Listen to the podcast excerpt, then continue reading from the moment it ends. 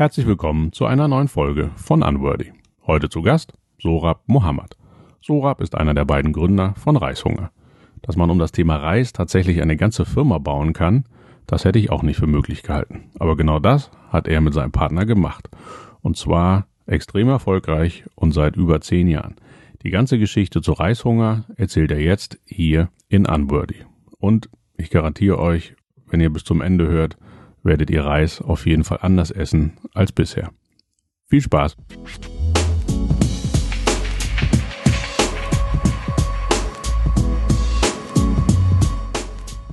Hi Sora, danke für deine Zeit. Ich glaube, wir werden uns heute ganz viel über Reis unterhalten. Wie, wie bist du zum Thema Reis gekommen in deinem Leben? Hm, also eigentlich bin ich ähm, äh, äh, rein zufällig auf das Thema Reis gekommen, weil, weil also ich habe studiert, ich habe äh, Wirtschaftsingenieurwesen studiert, hat also überhaupt nichts mit Reis oder mit Lebensmitteln zu tun. Da habe ich meinen Geschäftskompagnon Torben Butcher kennengelernt und als wir ähm, damals äh, irgendwie uns die Frage gestellt haben, ob wir zu Airbus, äh, Daimler oder BMW wollen, ähm, war uns relativ schnell bewusst, dass keiner, keiner von den dreien äh, sein soll.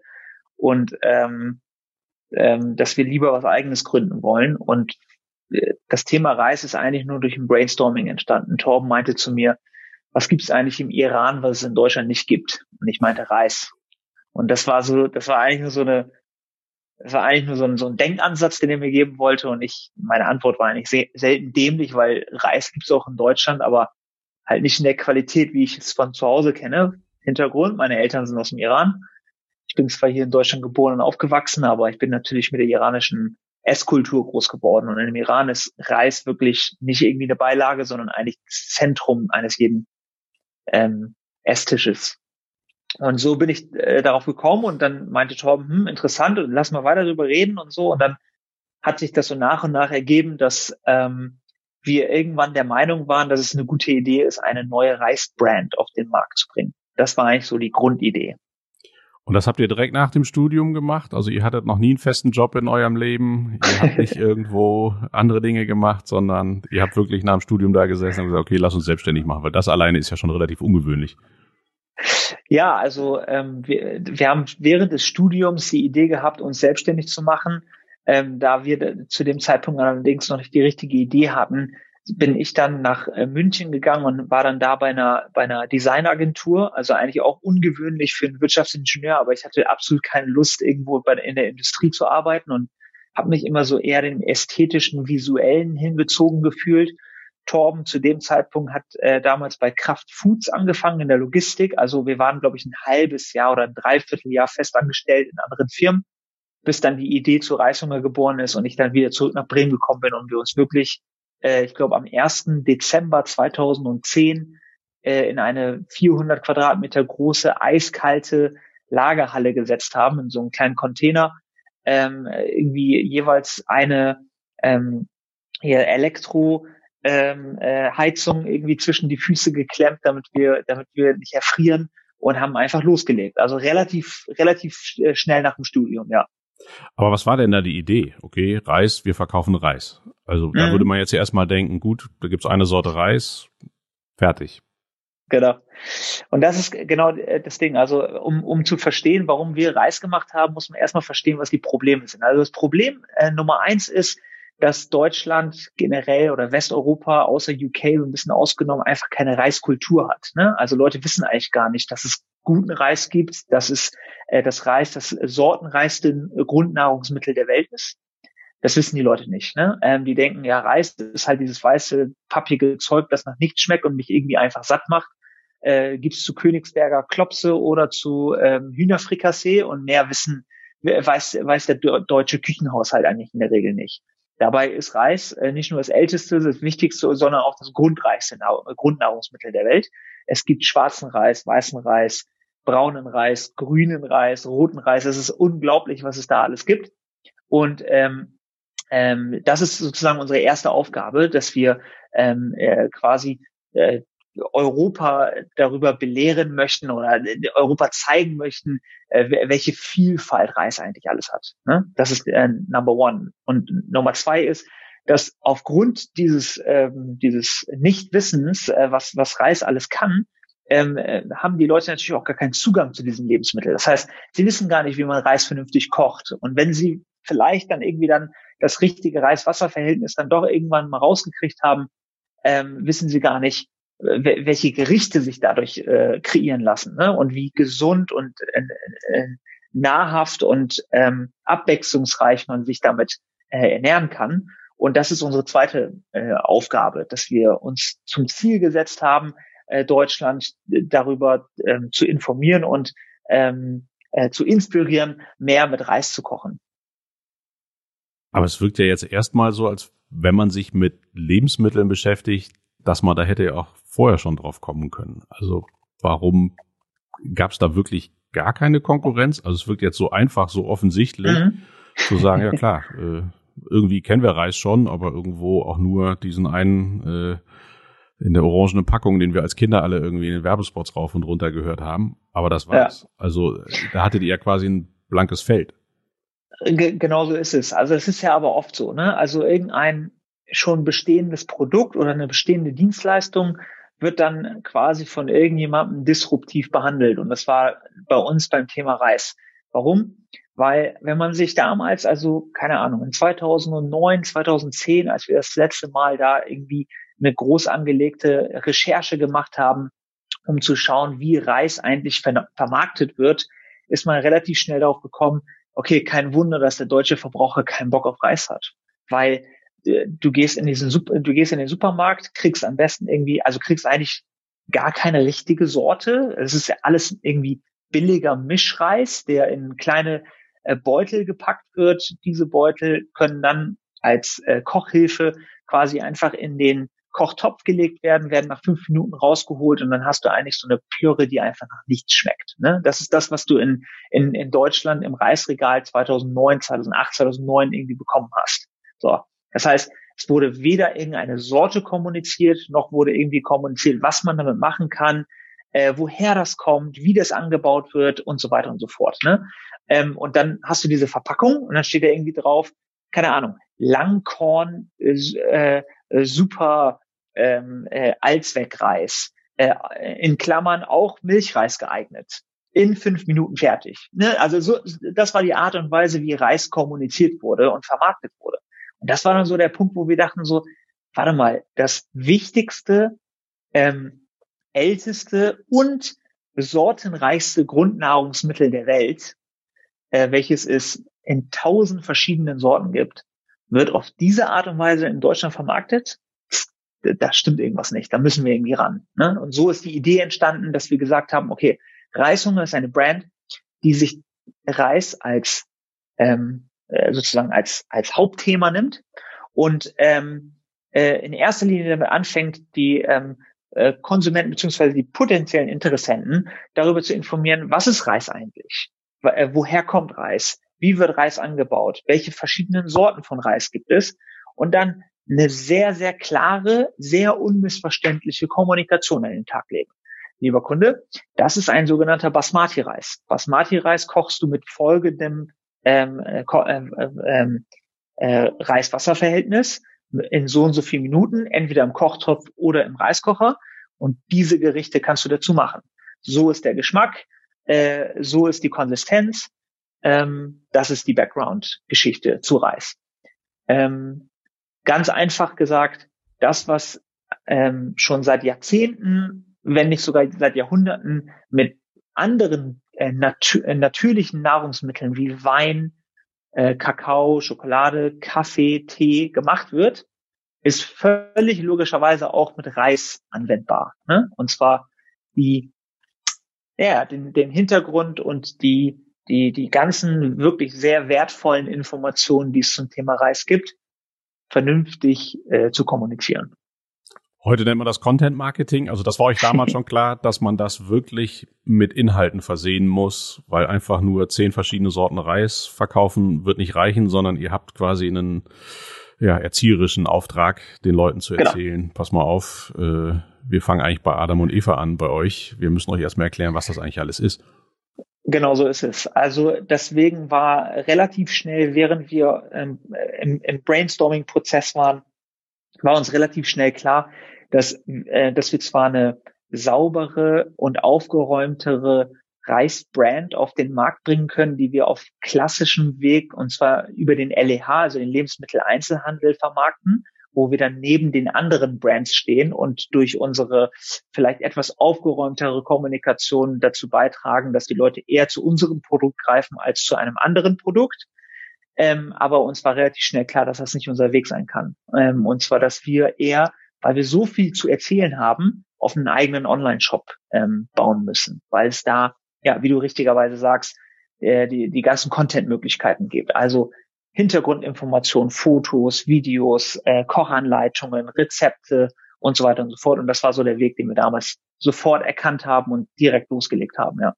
Also das heißt, ihr habt eigentlich von Anfang an voll aufs Internet gesetzt. Also ihr habt gar nicht versucht, irgendwo in irgendwelche Supermärkte reinzukommen mit euren Sachen, sondern ihr habt gesagt, wir schaffen es nur im Netz eben Produkt und Content miteinander zu verbinden. Genau so ist es. Also wir haben ähm, um dir mal ein paar, ähm, äh, um dir einen Zeitrahmen zu geben. Also wir sind gestartet irgendwie Dezember 2010. Vier Monate später, also im April, mh, hm, waren wir online. Und ähm, ähm, ja gut, siehe da, niemand hat bestellt. Ne? Also keine, keine Sau hat irgendwie auf Reis im Internet gewartet. Deswegen mussten wir ein paar Umwege gehen, um Leute wiederum auf unseren Online-Shop aufmerksam zu machen. Ähm, und da, da, also eine, eine der Umwege war zum Beispiel auch, dass wir ein, mit Einzelhändlern zusammengearbeitet haben, von denen wir wissen, dass sie Meinungsmacher sind, ne? von denen wir wissen, dass sie, äh, wenn, wenn die unsere Produkte in ihren Regalen haben, ähm, hat das eine Außenwirkung und dann äh, ist die Wahrscheinlichkeit auch höher, dass ebenfalls unsere On unser Online-Shop, der zu dem Zeitpunkt, wie gesagt, völlig unbekannt war, ähm, irgendwie Aufmerksamkeit findet. Einer der äh, Partner ist auch, by the way, Mutterland in Hamburg. Ähm, Ach, der Jan Schave. Der, der Jan Schave ist einer unserer aller, allerersten Supporter. Ähm, schöne Grüße an dieser Stelle. ja, sehr schön. Ja, er macht tolle Sachen und Mutterland ja. ist ja, äh, freut einen auch, dass es immer mehr davon gibt, weil er wirklich geschafft hat, dass da ein tolles Erlebnis ist. Also äh, stimmt eigentlich. Den muss ich auch mal einladen hierher. Total. Weil seine Geschichte ist, glaube ich, auch toll und sein Kampf gegen äh, all die Großen und das ja. äh, Ausbeuten von vielen, die dieser Kette hängen. Aber okay, ihr habt die Produkte online gestellt. Wo hattet ihr denn das Reiswissen her? Du über deine Familie oder habt ihr selber erstmal angefangen zu überlegen, was kommt ins Sortiment, was nicht und wo habt ihr es herbekommen? Also ihr habt ihr irgendwo, wo kauft man mhm. Reis ein? Ja, ja, total. Also ähm, ich hatte kein wirkliches Vorwissen über Reis, Torben auch nicht. Ähm, wir mussten uns das wirklich selber erarbeiten, also haben mit tausend Lieferanten gesprochen, mit Reisbauern gesprochen, haben uns äh, Bücher gekauft, haben im Netz recherchiert, bis wir irgendwie das gesamte Wissen zusammen hatten. Ich, ich wusste eigentlich nur immer im Ergebnis, was guter Reis ist, weil meine Mom äh, kann unfassbar geilen Reis machen. Ähm, aber ich wusste nicht, warum, warum das so gut ist. Ne? Also äh, äh, ist es nur die Zubereitungsart oder ist es das Korn an sich oder ist es äh, vielleicht irgendwas ganz anderes, was ich nicht auf dem Ticker hatte. So, und dann haben wir wirklich bei, bei Null angefangen und haben uns ähm, informiert und ähm, sind dann nach und nach zu richtigen Reisprofis geworden, haben auch sau viel selber gekocht und gegeneinander verglichen und Tastings gemacht. Äh, alles zu zweit, alles in unserer riesengroßen 400 Quadratmeter großen Halle, die wir damals wegen Leerstand äh, hier auf dem Bremer ähm, Großmarkt äh, netterweise zur Verfügung gestellt bekommen haben. Und ähm, genau, und dann ähm, hat, hat sich das so nach und nach ergeben. Und äh, letztendlich sind wir dann, haben wir dann den Entschluss gefasst, dass wir mit exakt sechs Sorten Reis online gehen wollen, weil wir das Gefühl hatten, dass sechs Sorten irgendwie eine Menge ist, die deutlich zeigt, dass es verschiedene Sorten gibt. Ja, aber nicht zu wenig ist, aber auch nicht zu viel ist, sodass wir nicht direkt überfordert sind. Ähm, und das war ähm, Basmati-Reis aus Indien, ähm, Jasminreis aus Thailand, Milchreis und ähm, Risotto-Reis aus ähm, Italien, Sushi-Reis aus Japan und ähm, irgendein anderer Reis noch, den mir, den, ich glaube Paella-Reis aus Spanien, den hatten wir, glaube ich, auch von Anfang an dabei. Das heißt, in Spanien wird auch Reis angebaut und in Italien ja. wird Risotto angebaut? Mhm. Also Italien ist das größte Reisanbaugebiet Europas. Das wissen die allerwenigsten und zwar tatsächlich im Norden äh, um Mailand herum. Dort gibt es riesige, riesige Reisfelder, weshalb äh, Risotto ja auch ein Nationalgericht ist, äh, was vor allem im Norden von Italien gegessen wird. Ähm, ja, und in, in Spanien auch. Und zwar in äh, Valencia. Also äh, dort gibt es ähm, ähm, ebenfalls riesige Reisfelder, wo unter anderem, also oder vorrangig der sogenannte Bomba-Reis angebaut wird. Und der Bomba-Reis ist der Reis, der für Paella genutzt wird. Ne? Deswegen gibt's da auch eine starke Reiskultur. Das ist tatsächlich etwas, was also die meisten Leute würden Reis in die asiatische Richtung drücken und das ist absolut nicht der Case. Also Reis ist was Internationales. Abgefahren, also ich lerne sehr viel. Ähm, ja. okay, jetzt stellt man sechs Reissorten online und da würde einem ja jeder sagen, vor allen Dingen 2010, seid ihr bescheuert, irgendwas, was man probieren muss, ins Internet zu stellen. Äh, unter Paella und Risotto und so kann man sich vielleicht noch was vorstellen, aber mhm. man muss doch irgendwie, keine Ahnung, äh, im, im Supermarkt stehen und daneben steht dann jemand, der eine Promotion macht und die Dinger irgendwie nebenher verkostet und dann verkauft man es so. Ja. Wie waren denn da die ersten Reaktionen? Oder eigentlich stelle ich die Frage auch jedem, wie war es denn, als so die, die erste Bestellung einging? Also, dass das erste mhm. Mal Bing gemacht hat und verrückt, da hat tatsächlich einer was bestellt. Ja, ja, das war total krass. Ich werde das auch nie vergessen, ähm, weil es ein ja sehr ein, einmaliger Moment im, im, im Leben ist, glaube ich, äh, von, von jedem, der irgendwie was startet. Äh, und das Interessante und das Spannende an der ganzen Nummer ist, als wir online gegangen sind, ich glaube, das war der 7. April ähm, äh, 2011, äh, die allererste Person, die bei uns bestellt hat, war jemand, den wir nicht namentlich zuordnen konnten. Und das war natürlich für uns ein krasses Highlight. Das war irgendwie, letztendlich hat sich herausgestellt, das ist ein Kumpel von einem Kumpel, ähm, aber immerhin jemand, den wir nicht direkt kannten. Ne? Ähm, und danach folgten ein paar weitere Bestellungen von Leuten, die wir kannten. Und dann war halt äh, natürlich irgendwie Ebbe. Ne? Da kam irgendwie gar nichts mehr über mehrere Tage. Und dann, und das ist auch das Spannende an der ganzen Sache, weil viele Leute denken, dass Gründen, also Gründen bedeutet irgendwie was an den Start bringen. Ne? Aber die Wahrheit ist, das ist nur der Anfang. Also die echte Arbeit beginnt erst, wenn es am Start ist. Ne? Dann dann musst du erst richtig anfangen zu arbeiten, um ähm, ja Kunden zu überzeugen und oder, oder ja Verkäufe zu generieren. Und das hat sich dann über die nächsten hm, Monate nach unserem Start ähm, gestreckt, dass dann die ersten Kunden, die wir noch nie, also die wir weder namentlich noch äh, in irgendeiner Form in Verbindung mit Freunde oder Familie bringen konnten. Das hat dann ein paar Wochen bis Monate gedauert, bis es soweit war.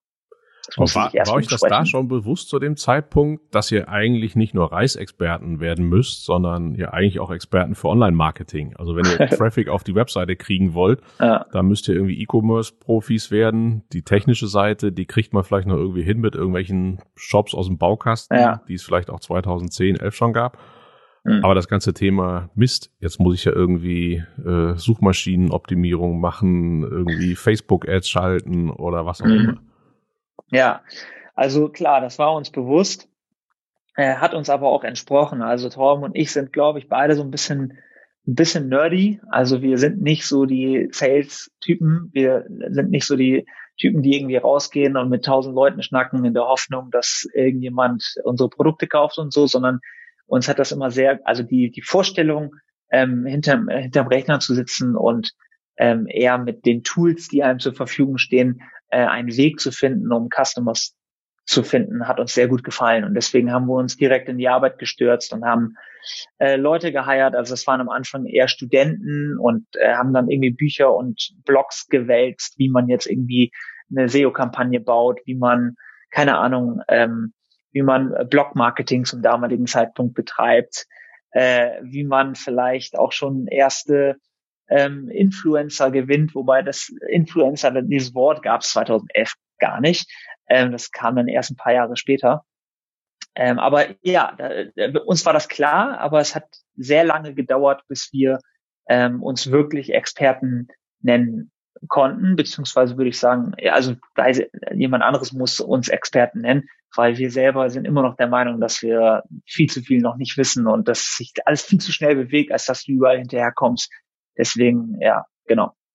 Was waren denn so die ersten Maßnahmen, die ihr dann, dann unternommen habt? Job war online, die, der erste mhm. Freund von einem Freund hat bestellt. Wo habt ihr da den Fokus drauf gelegt? Also wir haben Pressearbeit gemacht. Hm, das war auf jeden Fall was eher nicht nerdiges, ähm, wo wir ähm, einfach irgendwie den, den schnellsten und größten Hebel gesehen haben, ne, wo ich dann tatsächlich irgendwie Zeitschriften und Zeitungen angerufen oder angeschrieben habe in der Hoffnung, dass die über uns berichten. Das ist dann auch passiert, weil es alle total verrückt fanden, dass zwei Jungs aus Bremen sich jetzt irgendwie mit dem Thema Reis und Online auseinandersetzen. Äh, dann haben wir relativ schnell uns mit dem Thema SEO beschäftigt, haben super, super viel Content aufgebaut, der, von dem ähm, wir bis heute irgendwie profitieren, weil wir du kannst irgendwas mit Reis mal eingeben im, im Netz. Es ist sehr unwahrscheinlich, dass du an uns vorbeikommst. Ähm, dann haben wir uns mit Produkten beschäftigt. Ähm, das heißt, wir haben ähm, die ersten äh, Kunden, die bei uns bestellt haben, gefragt, hey, ähm, warum hast du bei uns gekauft und welche weiteren Produkte würden dich eigentlich interessieren? Ne? Mhm. Das, waren, das war nur eine Handvoll pro Tag irgendwie, ne?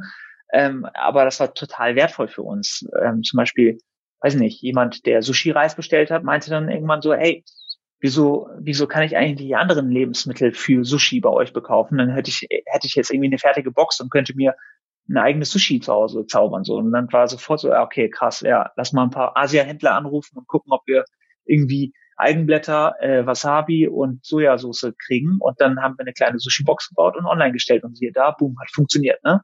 Oder jemand anderes irgendwie, der Basmati-Reis bei uns gekauft hat, meinte, hey, ähm, äh, mein Reiskocher ist kaputt gegangen, kann ich vielleicht auch einen Reiskocher bei euch kaufen? Und wir so, ey, Reiskocher, das ist ja irgendwie, hat ja jetzt nichts mit Food zu tun, so, ne? Und dann irgendwann haben wir dann ähm, Reiskocher beim Großhändler gekauft, haben die online gestellt, auf einmal gesehen, dass die weggehen wie warme Semmeln und wir so, hä, was ist denn jetzt los? Okay, und die Leute shoppen auch noch unseren Reis mit. Und wie perfekt ist das denn, ne? Also, genau, das waren so die ersten Maßnahmen das, was ich gerade so schnell erzählt habe, ist aber in, im Laufe der, ich sag mal, 36 Monate des nach Start irgendwie nach und nach peu à peu passiert. Aber es hört sich ja irgendwie alles so einfach und logisch und nachvollziehbar an. Man wundert sich ja immer, warum haben es dann irgendwie die großen Lebensmittelunternehmen bis dahin nicht gemacht? Ist das für die zu klein, zu wenig Masse, deswegen nicht interessant?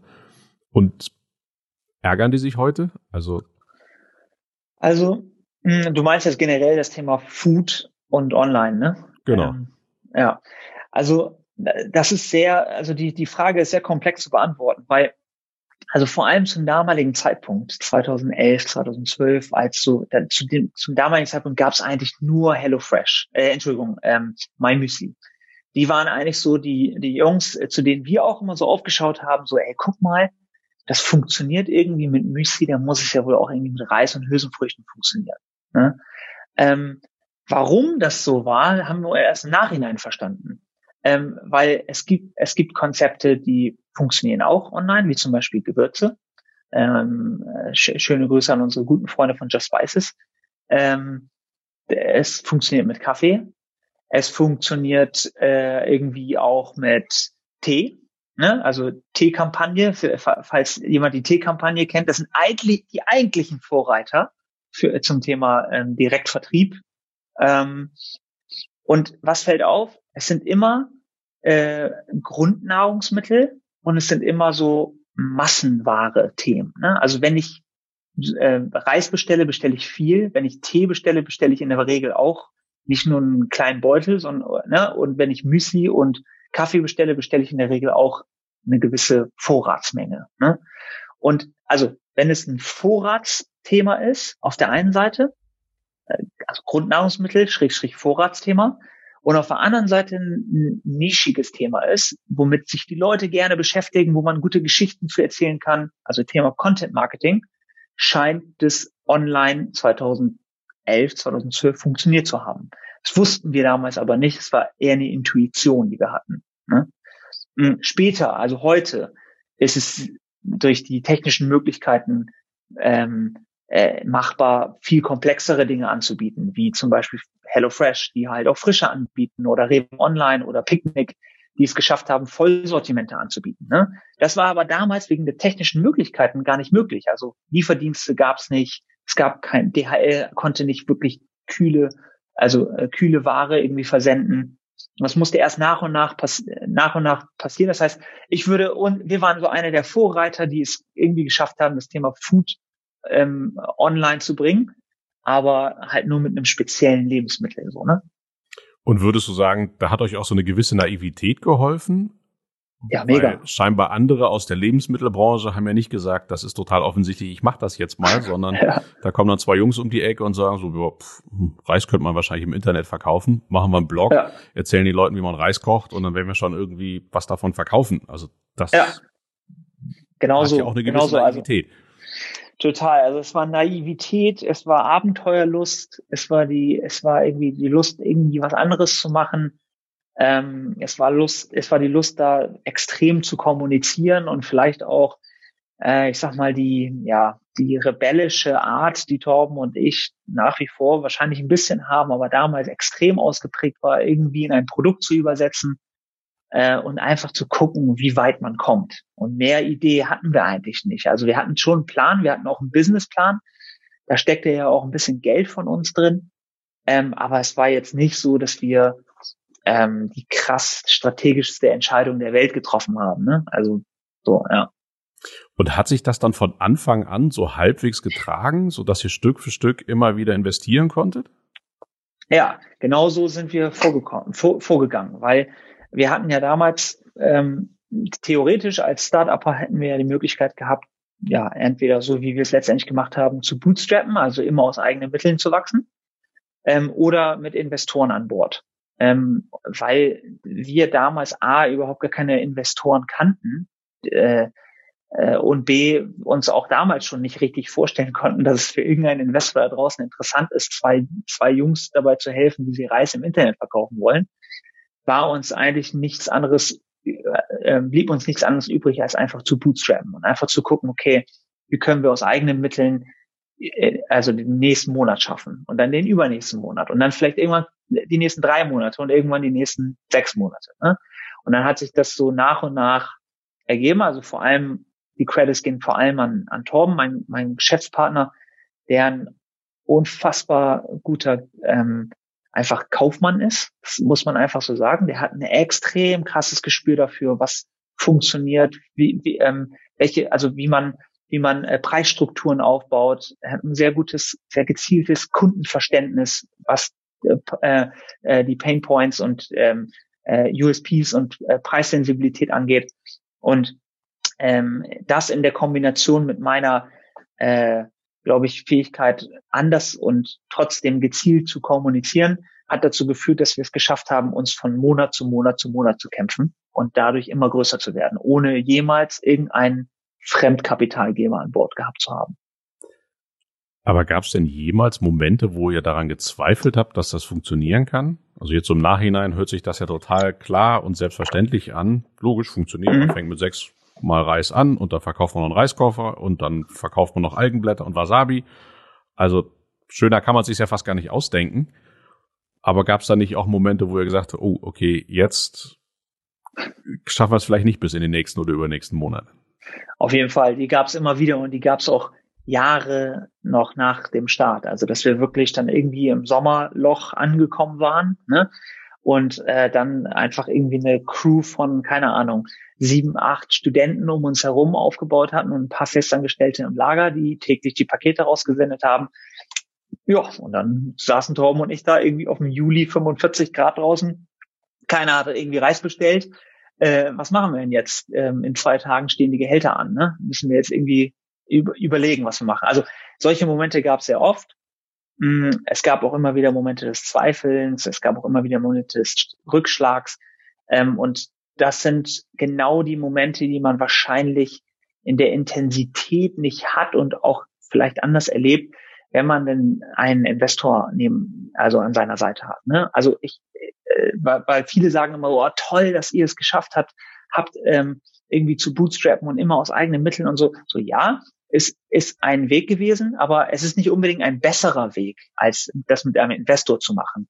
Ein, mit einem Investor hast du genau in solchen Momenten vielleicht weniger schlaflose Nächte, hast du äh, vielleicht auch mal den einen oder anderen Tipp oder die, oder mehr Ruhe und Sicherheit, die wir damals nicht hatten, aber wir haben einfach alles mitgenommen, ne? Und es war auch mehrere Jahre wahrscheinlich einfach Naivität und irgendwie so ein bisschen Rock'n'Roll, so ja, wird schon gut gehen irgendwie. Ne? Ähm, und so haben wir es geschafft. Ich glaube, heute wenn ich heute was starten würde, ich bin jetzt 37, mh, hm, das würde ich nicht mehr so einfach wegstecken. Ähm, die, die, die Vorstellung, nächsten Monat die Gehälter der Leute nicht zahlen zu können. würde mir wahrscheinlich heute viel, viel mehr Bauchschmerzen bereiten, als es das mit 31 oder mit 29 äh, getan hat. Ja, das stelle ich ja auch fest. Ich bin noch ein paar Jahre älter und man denkt immer so, jede Idee, die einem jetzt erzählt wird oder die man vielleicht auch mal selber hat, da denkt man immer, ja, okay, die kann ja aus dem, dem, dem und dem und dem Grund nicht funktionieren, weil man auf der einen Seite schon so viel Erfahrung hat, aber die steht einem ja auch im Weg, weil man eben genau. nicht mehr diese Naivität hat und sagt, ja klar, wir kaufen jetzt Reis ein, sechs verschiedene, stellen die online, der Online-Shop kostet 15 Euro im Monat und dann fangen wir halt mal an. Genau. Also das stelle ich halt auch irgendwie fest und äh, das ist auch nicht nur gut. Und, und merkst du das auch jetzt im Alltag, dass man auch in dem, was ihr heute macht, weniger Risiko eingeht und dass es manchmal vielleicht besser wäre, auch wieder mehr Risiko einzugehen? Mhm. Boah, das ist eine schwierige Frage, weil also äh, vielleicht mal so, um das einzuordnen, wir sind, äh, wir sind heute fast 100, 100 Mitarbeiter. Also wir sind ähm, 60 Leute im Office und äh, ungefähr 40 Leute im Lager.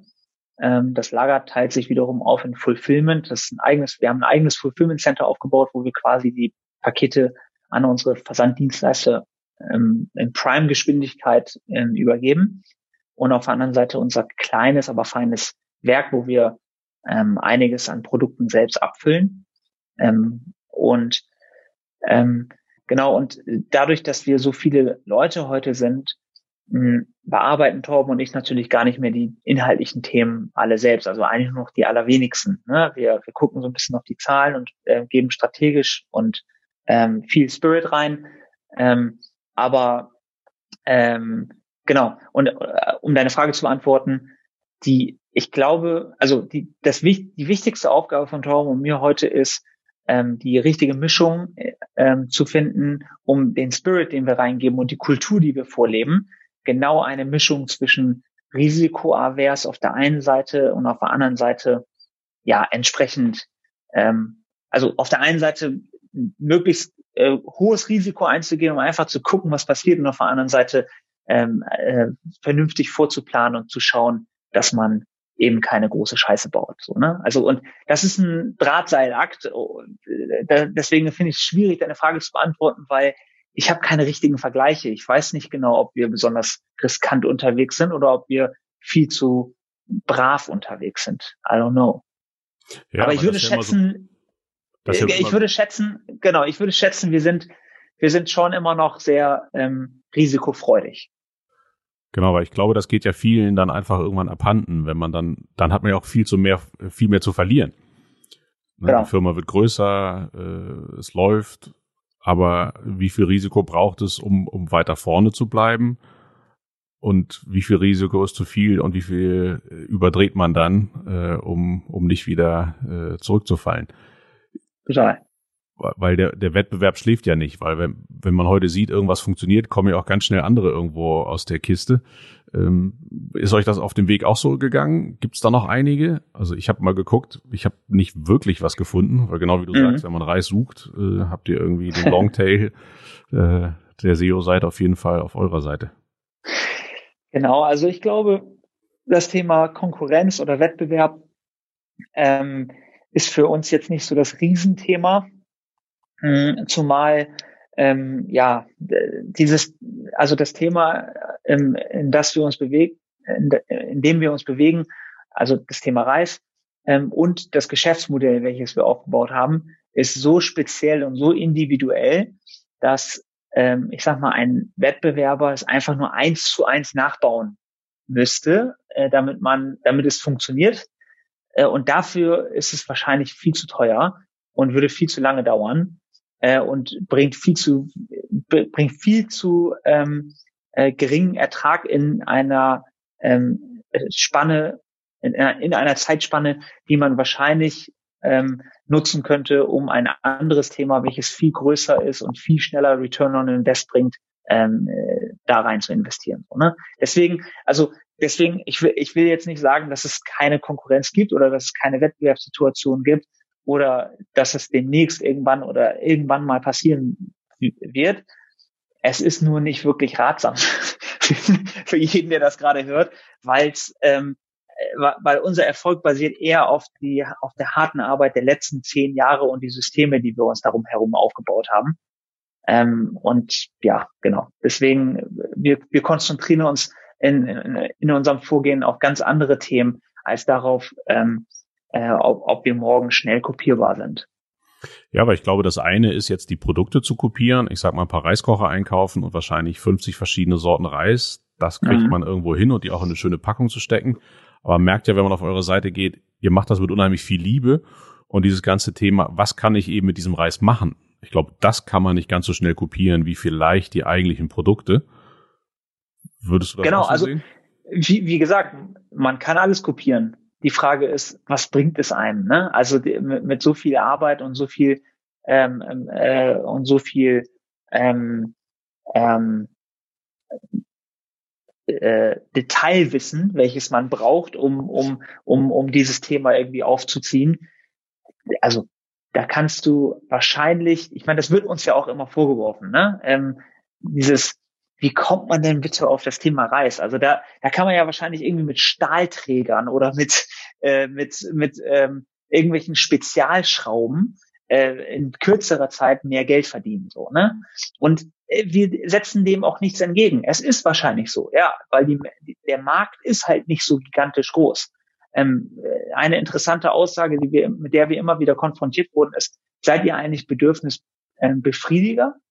Weil Reis wird gesucht, ja, und Reis wird gegessen und wir sind diejenigen, die Reis liefern. Und wir entgegnen immer eher nicht. Wir sind eher Bedürfnisschaffer. Also wir sind eher diejenigen, die die Leute erst auf die Idee bringen, vielleicht mehr Reis zu essen. Ne? Und das ist die eigentliche Mission, die wir haben, weshalb wir ähm, genau, weshalb wir nicht einfach nur ähm, einen Marktanteil besetzen, sondern eher dafür sorgen, dass Leute, die Bock haben, sich gesund und abwechslungsreich zu ernähren, vielleicht ab und zu mal statt ähm, dem Vollkornbrot auch mal den, das Vollkornreis nehmen. So, ne? Das ist so die Idee dahinter. Und merkt ihr, merkt ihr, dass euch diese Mission in den letzten zehn, elf Jahren in Teilen gelungen ist? Merkt ihr, dass der Markt gewachsen ist und nicht nur, weil er einfach wächst, sondern auch, weil ihr irgendwas dazu beigetragen habt? Boah, das ist auch schwer zu beantworten, weil, hm, also ich würde sagen, auf jeden Fall, klar.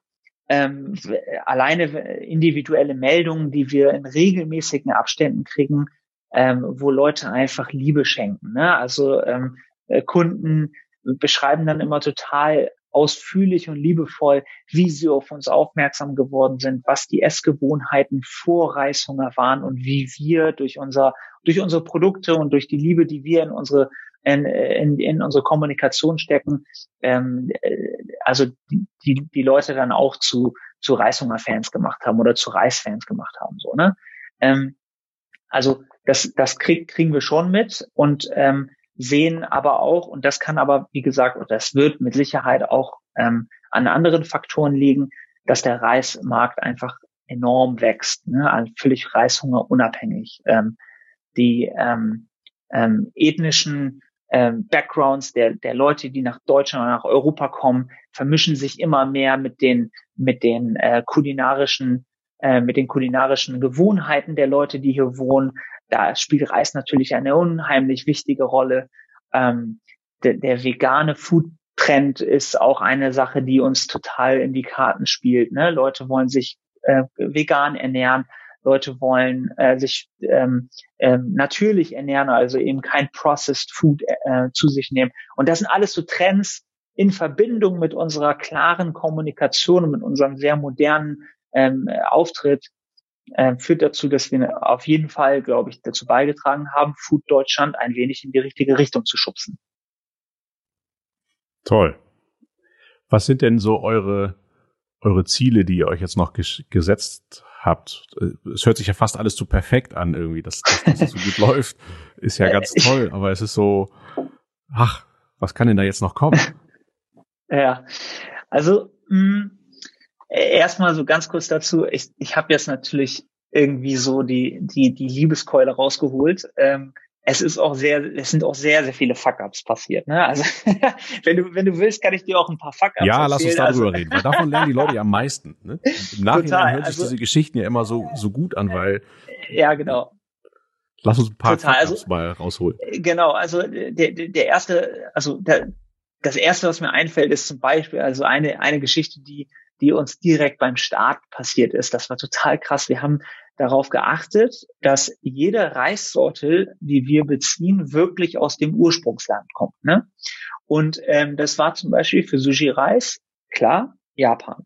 Und Japan hat wirklich eine, hat, hat wirklich ähm, geografisch eine total ähm, äh, reisfördernde ähm, äh, Situation. Also sie, sie haben äh, perfekte Bedingungen, ähm, ähm, außer dass eben äh, sozusagen die Fläche nicht groß genug ist, um auf der einen Seite die eigene Bevölkerung und auf der anderen Seite auch noch Export zu betreiben. Ne? So. Deswegen war es unheimlich schwierig für uns von Anfang an irgendwie japanischen Reis zu kriegen, weil der A hervorragend ist und B nicht so häufig vorkommt. Wir haben es dann aber irgendwie trotzdem geschafft, also wirklich, wir haben richtig gefightet, ne? Und es wurde uns alles, von links und rechts wurden uns auch Sushi-Reissorten angeboten und wir wollten auf jeden Fall nur die japanischen haben. Und dann war der Reis da und wir hatten natürlich irgendwie nur, keine Ahnung, vier, fünf 25 Kilo Säcke bestellt, was eine absolut lächerliche Menge ist. Also normalerweise rechnet man in Containern. Also wie viel Container willst du haben? Also wir, wir riefen dann da an und meinten so, ja, wir hätten gerne vier bis fünf Säcke. Und dann meinte der Typ auf der anderen Seite, meinst du Container? Und ich so, nee, nee, Säcke. Und er so, ja, gut, ähm, können wir nicht machen. Ne? Und dann mussten wir den irgendwie überzeugen, dass er die Säcke da in, in, in, in, äh, per Luftfracht oder keine Ahnung, wie wir das damals hingekriegt haben. Long story short, der Reis kam dann an. Wir wollten testen, ob das irgendwie funktioniert, weil der auch relativ teuer war. Und keine Woche später kam dieses äh, Atomunglück in, ähm, in mhm. Fukushima. Und ähm, die, das Reisfeld, wo wir das herbezogen haben, war 100 Kilometer von dem Atomreaktor entfernt. Und das ganze Feld war komplett verseucht. Ne? Also wir haben dann faktisch kein, also die eh schon begrenzte Fläche in Japan war dann für uns ähm, nicht mehr äh, handelbar. So, ne? ähm, was eine ganz schön krasse Tragödie natürlich in erster Linie für die für die Menschen dort war. Äh, aber für uns war das so, ey, das kann jetzt nicht sein. So, ne? Also das ist, ähm, wir haben so dafür gekämpft, so geilen Reis zu kriegen und dann passiert sowas. Naja, so, so, das sind so die typischen Stories, die da passiert sind, ähm, die, die, die äh, zwischendurch immer wieder, immer wieder uns nach hinten geworfen haben. Keine Frage. Ja, und vor allen Dingen, woher weiß man, welcher Lieferant vertrauenswürdig ist und welcher nicht? Also wahrscheinlich konntet ihr ja auch nicht irgendwie einmal um die ganze Welt fliegen, um vor Ort immer zu gucken, ist das das, was wir haben wollen und packen die das auch wirklich in einen Container, was wir da bestellen. Und die meisten wollen ja gerade, wenn da irgendwelche zwei Typen aus Bremen anrufen und fünf Säcke bestellen, auch Vorkasse haben. Genau. Ja, ja, absolut. Das, war, also das sind immer so Themen, da wurden wir auch in den letzten Jahren immer wieder übers Ohr gehauen. Ne? Irgendwelche äh, Deals, die dann irgendwie ähm, äh, irgendwie, keine Ahnung, übers Internet stattgefunden haben und dann war der Empfänger überhaupt nicht der Verkäufer und dann, also immer wieder, immer wieder. Ähm, aber, das, aber genau so sind wir, haben wir gelernt. Ne? Also genau so haben wir ähm, ähm, Qualitätsmanagementsysteme bei uns aufgesetzt, Prozesse geschaffen, die eben genau diese Fehler vermeiden. Ähm, und inzwischen sind wir so groß, dass wir sogar ein kleines Team haben, die eben, wenn nicht gerade Pandemie ist, äh, dann doch irgendwie die ganze Welt irgendwie bereisen und schauen, ob es überall mit rechten Dingen zugeht.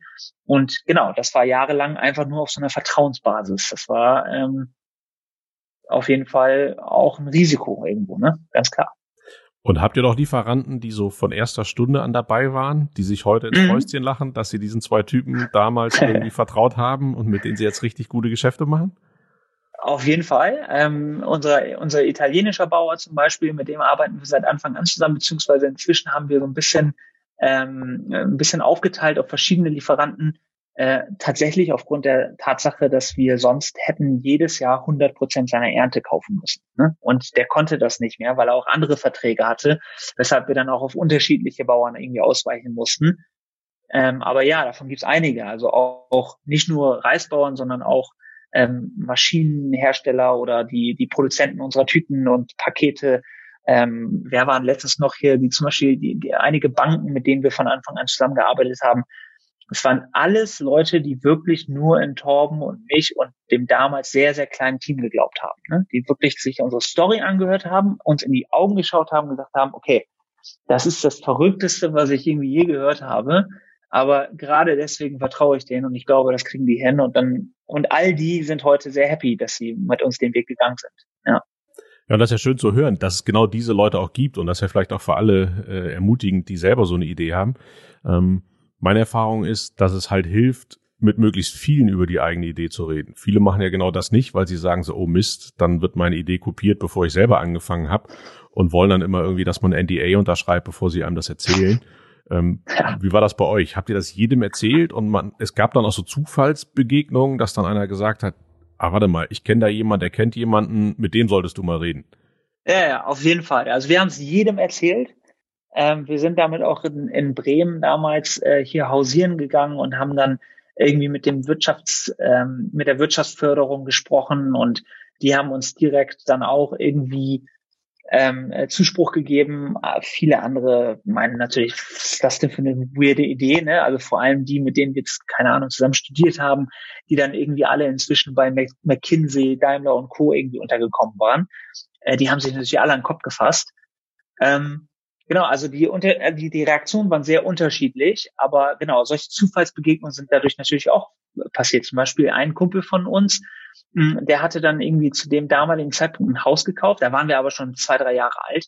Äh, der hatte ein Haus gekauft, irgendwo in der Nähe von Bremen, und der meinte, ey, der Typ, von dem ich das Haus gekauft habe, ähm, der ist ähm, Reishändler äh, und der importiert äh, hochqualitativen Reis für Babynahrung damals äh, welche die, die krassesten Qualitätsstandards haben muss, ne, wegen Babynahrung. Ähm, der, der, der macht das. Vielleicht solltet ihr euch mal mit dem connecten. Haben wir gemacht. War ein super Typ. Der hat uns äh, geholfen, ähm, irgendwie neue neue Lieferanten zu finden und so. Also genau so solche solche Themen sind dann halt passiert, ne, ständig. Ich würde auf keinen Fall äh, zurückhalten mit der Information. Also nur als Tipp für alle, die das gerade hören. Ne? Also es gibt, es ist, es ist ein Irrglaube, dass es da draußen so äh, so Hyänen und Geier gibt, die den ganzen Tag lang nur irgendwie auf der Suche nach der nächsten Idee sind, die sie dann sofort einem klauen und selber machen. Also die Hürde, eine Idee zu haben, also eine Idee zu haben und dann das umzusetzen, die Hürde dazwischen ist so gigantisch groß. Geht mit eurer Idee hausieren, holt euch ähm, Feedback ein, holt euch mal auch ein paar Backpfeifen ein, weil auf der einen Seite hilft euch das vielleicht die Idee zu verbessern, auf der anderen Seite äh, macht euch das härter für das, was dann wirklich auf euch zukommt. Ähm, und äh, im Zweifel kann eigentlich nur was Gutes passieren. Genau, das ist eben nämlich auch mein Eindruck, dass die Leute oft denken, ich habe jetzt diese eine Idee und die ist schon so wertvoll und damit habe ich eigentlich schon 90 Prozent meines Weges geschafft. Aber eigentlich ist es ja nee. genau andersrum. Die Idee ja, genau ist vielleicht 10 Prozent und dann geht ja wirklich, auch wie du ganz am Anfang schon gesagt hast, dann geht ja der schwierige Weg erst los, das Ganze wirklich umzusetzen. Also jetzt mal zu sagen, auf dem Blatt Papier, ich verkaufe jetzt Reis, den kaufe ich in der ganzen Welt ein und dann mache ich noch irgendwie schön Content dazu. Da brauche ich ja nicht mal eine hundertseitige PowerPoint schreiben, um das Konzept von euch äh, niederzuschreiben. Genau. Das ist ja ganz, ganz einfach. Aber ich glaube eben diesen Ehrgeiz zu haben und diese Leidenschaft, dann wirklich durch die Gegend zu ziehen wie so ein Irrer und, und so missionarisch zum Thema Reis unterwegs zu sein, die hat ja dann auch keine. Selbst wenn jemand die Idee vielleicht genommen hätte, der hätte ja vielleicht gar nicht die Energie gehabt, um so weit zu kommen, dass er das länger als bis zum Launch durchgehalten hätte, geschweige denn jetzt äh, zehn Jahre. Total. Also die, ähm, ich glaube, also jedes Mal, wenn mich Leute fragen, so ja, wie, wie, ähm, was würdet, was würdest du sagen, ist irgendwie äh, der größte Asset, den, den Torben und ich irgendwie in den letzten Jahren an den Tag gelegt haben oder haben, dann ist das einfach nur Durchhaltevermögen. Ne? Es ist, es ist nicht, dass wir schlauer sind als andere. Es ist auf keinen Fall, dass wir in irgendwas besser sind als andere. Es ist wirklich einfach nur, dass wir beide äh, fast schon eine krankhafte Art haben, uns in Dinge festzubeißen und einfach nicht locker zu lassen, tausendmal zu nachzukorrigieren, aber nie loszulassen. So, ne? Und das ist eine Eigenschaft, für die bin ich sehr dankbar. Die kommt, glaube ich, die wurde mir auch, glaube ich, irgendwie ähm, stark in der Erziehung irgendwie von meinen Eltern eingeflößt. Ähm, das ist etwas, was ich sage, wenn, wenn, wenn man das nicht mitbringt, dann wird es echt schwierig. So. Also dann kann man immer noch so viel Glück haben, aber in der Regel ist es dann eigentlich fast nicht möglich, irgendwas zu gründen, weil man dann weil die, der der Backlash, also die Backlashs und die, die, die Schläge, die man auf dem Weg dorthin kriegt, kriegt, die sind wirklich hart. Die muss man da einstecken. Und wie sehr hat dir das dabei geholfen, dass ihr zu zweit wart? Wärst du auch alleine sehr. so weit gekommen? Nee, niemals, auf keinen Fall. Also ich glaube, Torben und ich, wir haben ein sehr klares Verständnis darüber und auch ein ausgesprochenes Verständnis darüber, dass wir uns gegenseitig sehr bedingen und sehr brau brauchten auch. Ähm, ähm, gleichzeitig, also sehr unterschiedliche Stärken, aber gleiche Werte. Das war immer so das, was so unser Slogan. Ne? Wir lachen über die gleichen Dinge, wir finden die, die gleichen Dinge scheiße, aber und, ähm, die, die Fähigkeiten, die wir hatten, waren sehr gegensätzlich. Ne? Und ähm, genau, und ich wäre, ich hätte tausendmal schon aufgegeben gehabt ohne Torben. Und äh, Torben hätte wahrscheinlich auch äh, eigenartige Entscheidungen getroffen, äh, wenn ich nicht dabei gewesen wäre. Also das hat sehr geholfen. Also als ich meine Firma damals hatte, hat es mir immer sehr geholfen, an den Tagen, wo ich schlecht drauf war, war ja. dann mein Partner irgendwie gut drauf und hat gesagt, jetzt stell dich mal nicht so an, sei mal nicht so ein Jammerlappen und die Welt ist gut, guck mal nach draußen. Ja. Und drei Tage später war es genau andersrum. Dann hat er gedacht, okay, ja. jetzt ist vorbei und nichts wird. Und ich hatte einen guten Tag und habe gesagt, komm, du hast mir doch vor drei Tagen gesagt, ist alles nicht so schlimm, kriegen wir hin. Jetzt hör mal auf, so. Und ich glaube, hätte ich das auch nicht gehabt, weiß ich nicht, ob ich auch dieses Durchhaltevermögen gehabt hätte weil man so sich so schwer tut, mit anderen darüber zu sprechen und, und andere klopfen einem dann zwar auf die Schulter und sagen, ja, wird schon wieder. Aber die hängen ja eben nicht genauso tief drin wie man selbst. Ja, eben. Absolut. Also ich, ich krieg's, glaube ich, ist jetzt nicht so klug, das in so einem Podcast zu sagen, weil, ähm, äh, weil es ja immer wieder alle hören, aber äh, ich krieg's nicht so richtig zusammen, glaube ich. Aber man sagt ja, dass, äh, das ist, glaube ich, auch eher ein Mythos, dass Walt Disney eigentlich so der perfekte Unternehmertyp war weil der irgendwie drei Eigenschaften mitbringt. Ähm, irgendwie Durchhaltevermögen, irgendwie träumerisch Durchhaltevermögen und realistisch. Irgendwie sowas. Ne? Also du musst träumen, also du musst sozusagen eine Vision haben. Du musst ähm, Durchhaltevermögen haben. Das heißt, wenn du auf die Fresse kriegst, musst du von alleine wieder aufstehen können und du musst trotzdem realistisch sein. Also du musst ähm, objektiv die Dinge beurteilen, deine Fehler akzeptieren und daraus lernen und weitermachen. Irgendwie, irgendwie so, ne? Äh, und in der Regel sagt man, hat jeder Mensch maximal zwei von diesen Eigenschaften und die dritte fehlt. Ne? Welche auch immer. Und äh, wenn eine dieser drei halt fehlt, bist du nicht in der Lage, ein größeres Unternehmen aufzubauen. Und ich weiß jetzt nicht genau, welche von den dreien mir fehlt und welche von den dreien Torben fehlt, aber irgendwo da gleichen wir uns, glaube ich, perfekt aus, weil wir dann zu, zusammen zum richtigen Zeitpunkt immer drei, immer alle drei Eigenschaften in uns tragen, die angeblich Walt Disney alle in sich selber getragen hat und deswegen ein, ein Imperium äh, alleine aufgebaut hat, sagt man. Aber keine Ahnung, muss man nachlesen. Ja, genau. Aber wir sind alle nicht Walt Disney. Und selbst Steve Jobs hatte einen Partner, als er angefangen hat. Also von daher war er vielleicht auch nicht ganz so genial wie, wie Walt Disney.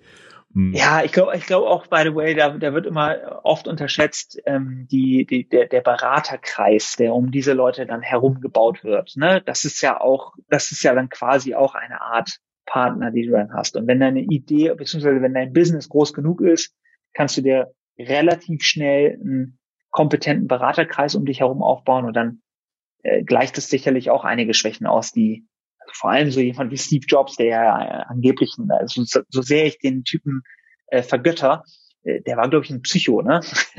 Und ähm, deswegen, ich kann mir schon vorstellen, dass sein Beraterkreis, ich habe auch seine Biografie gelesen, da wird es auch immer wieder beschrieben, wie die Leute um ihn herum ihn in schlechten Momenten dann doch irgendwie abgeschirmt haben und nach dem Motto, hey, Steve, wir kümmern uns darum, mit den Leuten da draußen mal zu sprechen. Bleib du mal hier in dem Raum und beruhig dich erstmal so. Ja, genau. Also auch das spricht ja für ein starkes Team. Ne? Du hast es ja auch schon gesagt. Äh, heute könntet ihr das alleine nicht mehr stemmen. Und, und leider sieht man das ja auch viel zu oft, dass viele nicht nach dem Kriterium einstellen, bessere Leute als man selber ist einzustellen, sondern hey, ich bin der Gründer, das ist meine Firma, ich bin ja hier der Oberschlaumeier, sondern es ist ja eigentlich viel besser, Leute einzustellen, die was können, was man selber nicht kann, und die einfach machen zu lassen und denen dieses Vertrauen zu geben, dass die wachsen und man selber sich vielleicht um was anderes kümmern kann. Weil ich glaube, nur so kann man auch dauerhaft erfolgreich sein, weil zu zweit könntet ihr das auch nicht auf der Größenordnung machen, wie es heute ist. Total. Das ist äh, eine, glaube ich, der ersten Sachen, die wir irgendwann verstanden haben, ähm, auch wenn wir es nicht so schnell umsetzen konnten, wie wir uns das gewünscht hätten, ähm, aufgrund äh, des mangelnden Geldes. ähm, und zwar, dass wir ständig die Themen und vor allem auch Lieblingsthemen, die wir hatten, ähm, ab Zeitpunkt X nach und nach einfach an Profis abgeben müssen. Ne? Und das ist bis heute so. Also Torben und ich, wir arbeiten eigentlich nur daran, das Team besser zu machen, die, die, äh, die Prozesse, die Prozesse und die Strukturen zu verbessern und Leute ranzuholen, die besser sind als wir selbst. Ne? Und das ist eigentlich unser Hauptjob jetzt. Wir machen eigentlich nichts anderes. Wenn man sich jetzt das so anschaut, was ihr aufgebaut habt, dann läge doch der Schluss nahe zu sagen, das hat jetzt mit Reis geklappt, das machen wir als nächstes mit X, Y und Z. Also, mhm. weil vieles von dem, was ihr macht, lässt sich ja bestimmt auch auf andere Produktkategorien äh, übertragen. Ihr habt Logistik, ihr habt Fulfillment, ihr weiß, wisst, wie ein Online-Shop funktioniert, ihr wisst, wie man Content-Marketing macht, mhm. ihr wisst, was SEO ist, ihr wisst, wie man, ähm, was weiß ich, wie, wie Payment im Online-Shop geht. All diese Dinge wisst ihr ja. Mhm. Nee, wollen wir aber nicht ähm, weil das Thema Reis noch lange, lange nicht am Ende der Fahnenstange ist. Also man, man stellt sich das natürlich schnell so vor, so, hä, okay, sagen wir mal, es gibt Tau, also äh, darüber streiten sich so ein bisschen die Geister, aber es gibt um die 1200 verschiedene Reissorten, die genau in diesem Moment in der Welt ähm, äh, angeboten werden. Okay, also es sind oft auch irgendwie Untersorten, also zum Beispiel als Obersorte Basmati-Reis und dann gibt es irgendwie den den, den ähm, 1121 Pusa, dann gibt's den äh, Super Basmati und dann gibt's den äh, Traditional Basmati. So, ne? Also äh, nur, nur, nur zum Verständnis. Sogar wenn man alle 1200 Reissorten irgendwie in den Online-Shop bringt, das, äh, das ist ja Quatsch, das bringt ja nichts so. Ne? Ähm, aber, und das ist das, was die meisten Leute äh, oder was die diejenigen, mit denen wir darüber sprechen, ähm, oft unterschätzen, ist, wie weitreichend das Thema dann doch ist. Bei uns ähm, wir sagen, wir teilen unsere Welt, unsere Produktwelt grundsätzlich auf drei verschiedene Bereiche auf. Der erste Bereich ist der Bereich Kochen, ähm, um, um das Thema Reis herum. Und dazu gehören, gehört Reis, ähm, Currypasten, Gewürze, ähm, äh, Olivenöl oder Öle, ähm, also alles, was man benötigt, um ein geiles Reisgericht zu zaubern. Das ist die erste Sparte, in der wir denken. Ne? Und da sind schon alleine die, die Möglichkeiten unendlich groß, äh, wenn man sich überlegt, wie, wie, wie, ähm, wie, wie vielfältig sozusagen die, der, der Anwendungsbereich Reis ist. Hm, der zweite Bereich ist der Bereich Reiskocher. Ne? Das ist ja so unser sogenannter Enabler. Also jeder der draußen, der noch keinen Reiskocher hat, glaubt mir, und das ist wirklich kein Eigenmarketing, ihr könnt auch eine andere Marke kaufen als unsere. Kauft euch einen Reiskocher und ihr werdet sehen, ihr werdet automatisch gesünder und euch besser ernähren, weil das Thema Reis zubereiten einfach quasi ein Check hinter ist. So, ne? Du machst einfach Reis rein, du machst Wasser rein, drückst auf Knopf, gehst unter die Dusche, keine Ahnung, putzt dir die Zähne, ziehst dich erstmal um und wenn du wiederkommst, ist dein Reis fertig, dann machst du dir noch eine kleine Soße dazu und boom, fertig. Ne? Da muss ich dich ganz kurz unterbrechen. Ich habe diese Woche jemandem erzählt, dass ich mich mit dir unterhalte und Reishunger und so und sagte, ja, geil, die sind der Kracher. Ich habe mir bei denen Reiskocher bestellt, seitdem schmeckt der Reis. Und ich so, oh Gott. Ja. Okay, ich dachte, kein Mensch kann was mit Reishunger anfangen, aber Pustekuchen Ne? Das ja, ist vielleicht nichts, worüber man jeden Tag drüber spricht, dass man sich einen Reiskocher zu Hause gekauft hat. Aber ich war total überrascht. Also der sagt, total. krass, geil, total ja. lecker. Ja, ja, genau, das ist das Ding. Ne? Und das, das ist genau der zweite Bereich, mit dem wir uns befassen. Ähm, also wir sind kein reiner Food-E-Commercer, sondern wir haben auch einen großen Non-Food-Anteil mit den Reiskochern, mit denen wir uns mit einer eigenen strategischen Unit ähm, beschäftigen. Und der dritte Bereich, mit dem wir uns beschäftigen, ist das Thema Convenience. Ne? Das ist eigentlich so der neueste Bereich, mit dem wir uns beschäftigen, weil es gibt Leute, die haben einfach keinen Bock oder keine Zeit zu kochen. So. Und denen wollen wir auch den Reisgenuss näher bringen. Denen wollen wir auch die Möglichkeit geben, sich gesund und äh, abwechslungsreich zu ernähren. Und da bietet sich das Thema Convenience-Gerichte einfach perfekt an. Wir haben jetzt neu so äh, drei Minuten Becher auf den Markt gebracht, wo wirklich kein Zeug irgendwie drin ist, sondern das gießt du dir einfach mit Wasser auf und ist der perfekte Snack für zwischendurch. Wir haben Soßen, die du dir einfach irgendwie schnell zubereiten kannst. Demnächst kommt Mikrowellenreis, äh, also Bio-Mikrowellenreis, den du dir in drei Minuten in der Mikrowelle zubereiten kannst. Also so, ne? So, und wenn du dir diese drei Bereiche anschaust, also Kochen, Convenience und Reiskocher, kannst du dir vorstellen, dass äh, unsere Reise noch lange nicht am Ende ist. Also wir haben noch so viele Ideen, was man machen kann und deswegen, um deine Frage zu beantworten, wir werden uns übermorgen nicht um das Thema Nudeln oder Kartoffeln kümmern, weil wir mit der Reise des Reis noch nicht fertig sind ich, ich mag ja diese altmodische, also irgendwie fühlt sich ja heutzutage oft so an, dass das eher so eine altmodische Denke des Unternehmertums ist, eine Sache sehr lange zu machen und sich da mhm. immer tiefer reinzuarbeiten. Heute hat man ja den Eindruck, dass man mit vielen spricht, die eine Idee haben, sie wollen die schnell groß machen, schnell verkaufen und dann machen sie danach irgendwie, investieren sie in fünf andere Firmen und ziehen das Ganze noch dreimal hoch ich finde das ja total sympathisch, dass man sagt, nee, das ist so on the long run und das ist ein Unternehmen, das baue ich Stück für Stück weiter auf. Und da gibt es innerhalb dieses einen, ja scheinbar ganz einfachen Themas ja noch riesige Möglichkeiten. Das finde ich irgendwie ähm, auch total motivierend, glaube ich, vielleicht für andere, dass man in, in, in einem Thema auch sehr langfristig glücklich sein kann, weil es da immer wieder neue spannende Herausforderungen gibt und Aspekte, die man vorher so noch nicht berücksichtigt hat.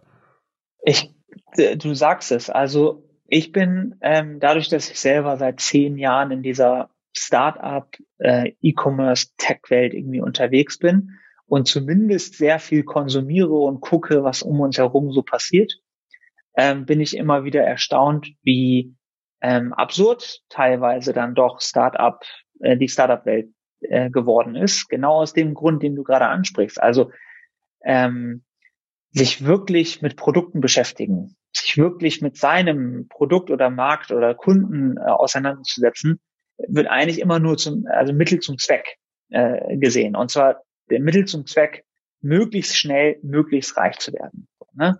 Und das finde ich, ähm, und das sieht man auch, äh, also nicht nur die, die, die, die Jungs und Mädels selbst, die das machen, sondern auch die Umwelt, mit denen sie zu tun haben, auch die Investoren, die oftmals irgendwie mit an Bord sind. Die haben auch kein anderes Ziel, außer Gewinnmaximierung, ähm, äh, so schnell wie möglich irgendwas hochskalieren und einfach schauen, dass das irgendwie ähm, an den nächsten dumm irgendwie verkauft wird für möglichst viel Geld und so. Ne? Und das ist so eine Welt, ähm, die passiert irgendwie um Torben und mich herum und wir sind total hört sich irgendwie weird an, aber es fühlt sich irgendwie auch so an. Wir sind so ein bisschen abgekapselt davon. Wir haben, wir machen das modern und wir machen das ähm, State of the Art und wir machen das, glaube ich, auch mit viel Liebe und mit viel Hingabe und auch mit viel Know-how. Also das Team, das wir aufgebaut haben, ist krass, also wirklich krass. Ähm, aber wir machen das mit einem starken Fundament. Ne? Wir, wir gucken, was können wir uns leisten, was bringt uns das für den nächsten Step ähm, und ähm, ähm, geben dann erst das Geld aus und beobachten dann und gucken, äh, geht unser Plan auf. Ne? Und das ist eine sehr, wie du schön sagst, das ist eine sehr altmodische Denke, die wir in dieser neuen Hülle oder mit diesem neuen, in dieser neuen Welt irgendwie anwenden, die uns aber total gut tut. Ne? Und die, wir sind total unabhängig von allem.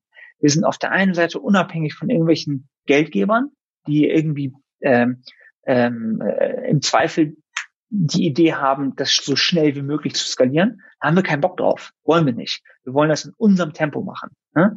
Und auf der anderen Seite sind wir total unabhängig von irgendwelchen Großkunden ne? oder von irgendwelchen Giganten, die ähm, äh, uns vorschreiben wollen, wie wir unsere Produkte zu gestalten haben oder uns vorschreiben wollen, welches das nächste unserer Produkte sein muss. So, ne? Auch davon sind wir total unabhängig, weil wir viele, viele tausende Stammkunden deutschlandweit haben, die uns so lieben und uns so mögen, wie wir sind. So, ne? Und das ist eine Situation, äh, viele würden jetzt sagen, so ja, einfach Glück gehabt, so. Nee, stimmt nicht. Super viele Leute, die genau das gleiche hätten so bauen können wie wir, haben einen anderen Weg gewählt, der nicht schlechter ist, der nur anders ist, in dem die sich vielleicht wohlfühlen oder unwohl fühlen, aber der nicht unser Weg war. So, ne? Und deswegen das haben wir uns erarbeitet und das ist auch das, glaube ich, wo, wo wir am allerstolzesten drauf sind, dass wir so ein krass unabhängiges, von allen Seiten unabhängiges Unternehmen geworden sind, die so ein bisschen in ihrer eigenen Kapsel gerade durch Startup, durch das Startup-Universum sich durchschlängeln, um mal bei so einem komischen Bild zu bleiben. Ja, aber das sind ja genau die Werte, die euch scheinbar wichtig waren, ohne dass ihr sie vielleicht auch damals aufgeschrieben habt. Aber vielleicht wärt ihr auch gar nicht auf die Idee gekommen, einen Investor an Bord zu nehmen, wenn er vielleicht vor euch gestanden hätte. Also vielleicht hättet ihr gespürt, Mist, das fühlt sich komisch an, dass da noch jemand Drittes drin ist, dem, weiß ich nicht, 40 oder im schlimmsten Falle 51 Prozent davon gehört und dem gibst du am Anfang irgendwie ein paar, paar tausend Euro. Ich glaube, viele denken, das wäre dann so ein, so ein so eine Abkürzung auf dem Weg zum Erfolg.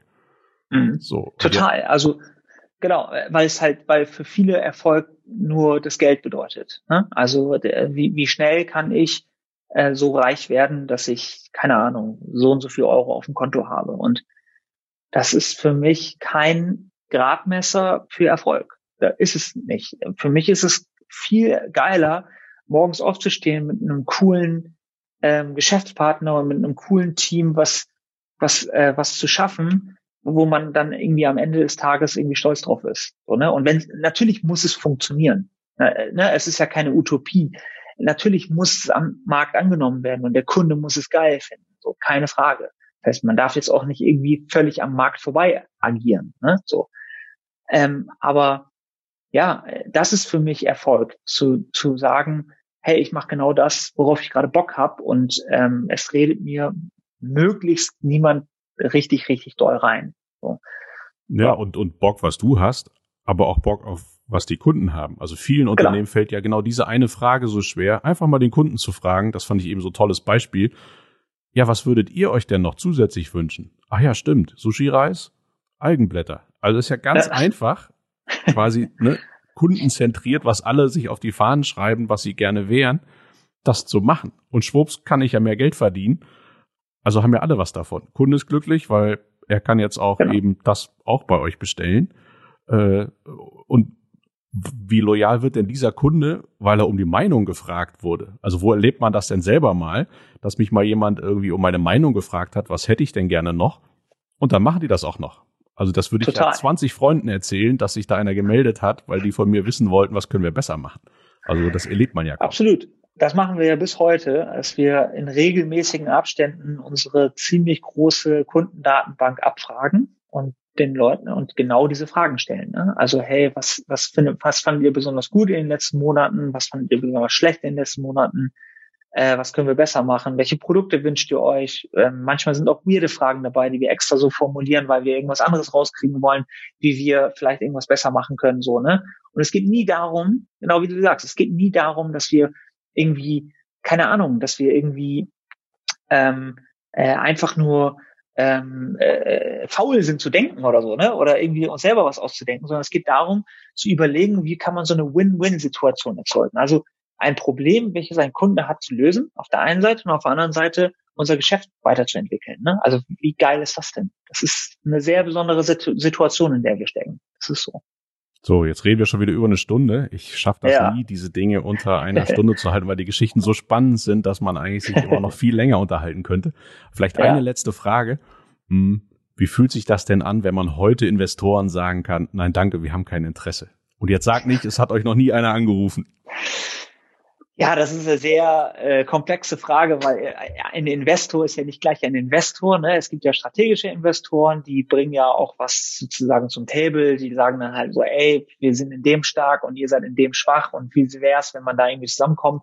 Da würden wir uns niemals herausnehmen zu sagen, hier, hier, geht mal weg. Ne? Das ist, also für uns ist das immer so eine, wie, wie soll ich sagen, wir sind, wir sind nie auf irgendwie mh, hm, äh, äh, Krawall, ist das falsche Wort, aber auf äh, Rache oder auf ähm, es jemandem gezeigt zu haben oder sowas aus. Überhaupt nicht. Ne? Wir, Torben und ich sind ähm, total friedfertige Typen, die ähm, einfach nur ihr Ding machen wollten. Und wenn ein äh, damaliger Investor, der uns vielleicht nicht unterstützen wollte, heute um die Ecke kommt, dann sagen wir, gehen wir trotzdem einen netten Bier oder einen Kaffee mit der Person trinken. Äh, wir hegen da keinen Groll oder in irgendeiner Form ähm, wollen wir es irgendjemandem da draußen zeigen. Das liegt uns völlig fern. Wir beschäftigen uns mit anderen Dingen. das finde ich sehr, sehr, sehr sympathisch und ist wahrscheinlich auch der Grund für euren Erfolg, dass ihr so weit gekommen seid. wir, wir, wir, wir waren ja, sorry, dass ich dich, ich glaube, du wolltest gerade das Outro machen, sorry. Wir waren Egal, ja auch wir machen der, einfach weiter. Äh, wir waren ja auch noch bei der Höhle der Löwen. Ne? Das ist auch nochmal so ein Thema.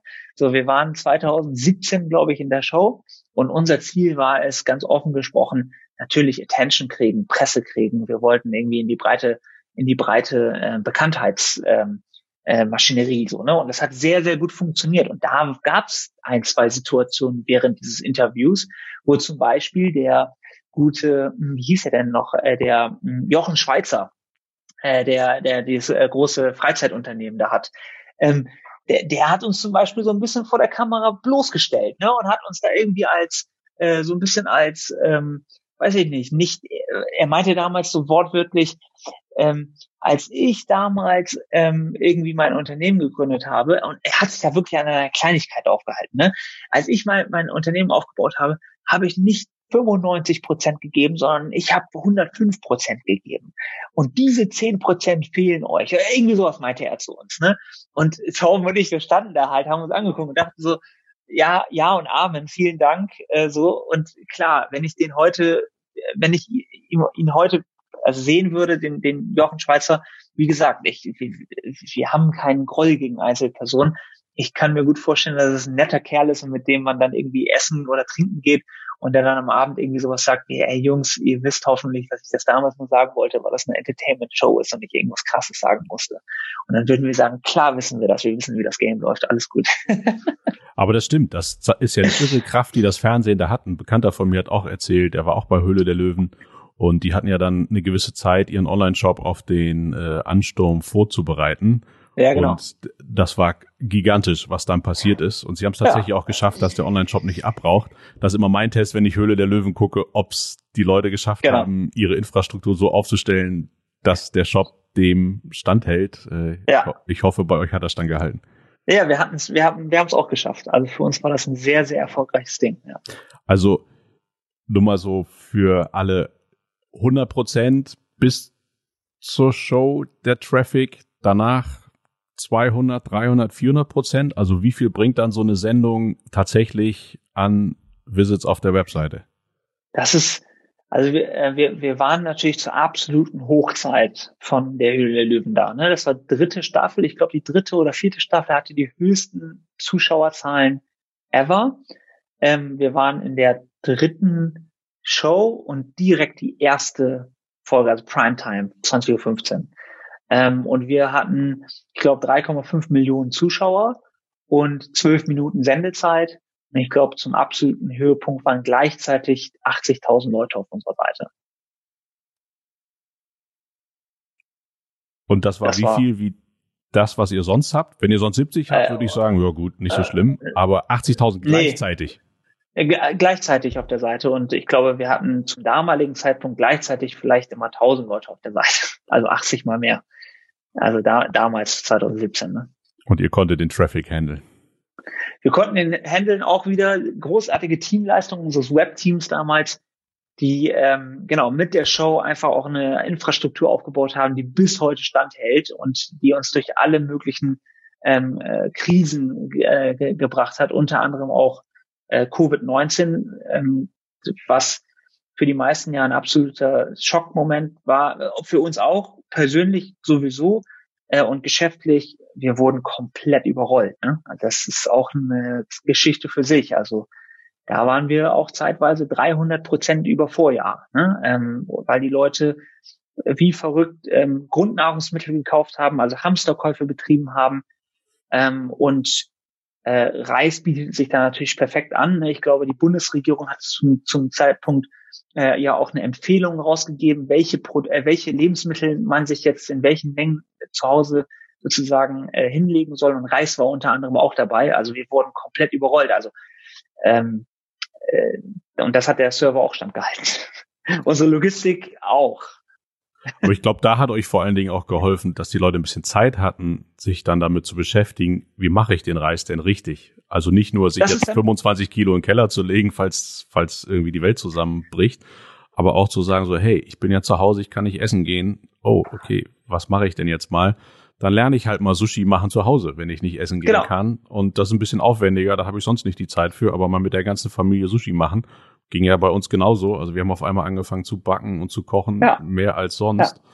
Ja. Äh, genau, also das ist der Effekt, der jetzt im Nachhinein ähm, entstanden ist. Ne? Ähm, der, die, die, die Situation, von der ich gerade berichtet habe, das war tatsächlich sehr, sehr viel auf Hamsterkäufe zurückzuführen. Aber genau, ähm, äh, äh ich hätte fast gesagt, äh, post-Covid, aber wir sind natürlich noch mittendrin, aber zumindest post dieser ganz schlimmen Phase, wo niemand so richtig wusste, was abgeht, ist genau das der Effekt. Also Leute ähm, äh, kaufen bei Reishunger, weil sie ähm, Grundnahrungsmittel kaufen wollen, ähm, kontaktlos kaufen wollen und weil sie nicht mehr oder weniger gerne in Restaurants gehen oder weniger häufig in Restaurants gehen und einfach vielleicht mehr Zeit haben und mehr Lust haben, sich zu Hause mal was zu kochen und irgendwie was anders zu machen. So, ne? Und ähm, das sind alles Effekte, die haben dazu geführt, dass wir ähm, stark davon profitiert haben, auch wenn wir, ich kann es nur wiederholen, natürlich persönlich alle total betroffen sind und irgendwie ähm, es lieber hätten, dass diese Situation nicht passiert wäre. Klar, also ihr hattet das nicht allzu sehr in der Hand, dass ihr davon Profiteure seid, aber ich sehe auch einige Leute, die trotzdem dann überlegen, Mist, es ist jetzt so, wie es ist, es hilft nichts zu jammern, wie kann ich jetzt mein Geschäftsmodell eigentlich zügig umstellen, damit ja. ich nicht wirklich große Probleme bekomme. Und da fällt es ja vielen sehr schwer. Aber das wäre nochmal ein Thema für eine ganze Stunde, irgendwie darüber Absolut. zu sprechen, wie man irgendwie sein Geschäftsmodell in Krisensituationen anpasst und irgendwie vielleicht guckt, äh, wo, wo Wachstum und ähnliches herkommen könnte. Ja, absolut. So, Vielen, ja. vielen Dank für deine Zeit. Hat extrem viel ja, Spaß danke gemacht. Auch. Und ja, mir auch. Vielen Dank. Ich habe sehr viel über Reis gelernt und fühle mich ganz schlecht, dass ich bisher Reis so gegessen habe, wie ich ihn gegessen habe und werde das nie wieder so tun wie bisher und werde mich jetzt etwas äh, intensiver damit beschäftigen und habe, glaube ich, ich statte dich aus. Oh, juhu. Also, vielen Dank. Ja, danke auch. Dankeschön.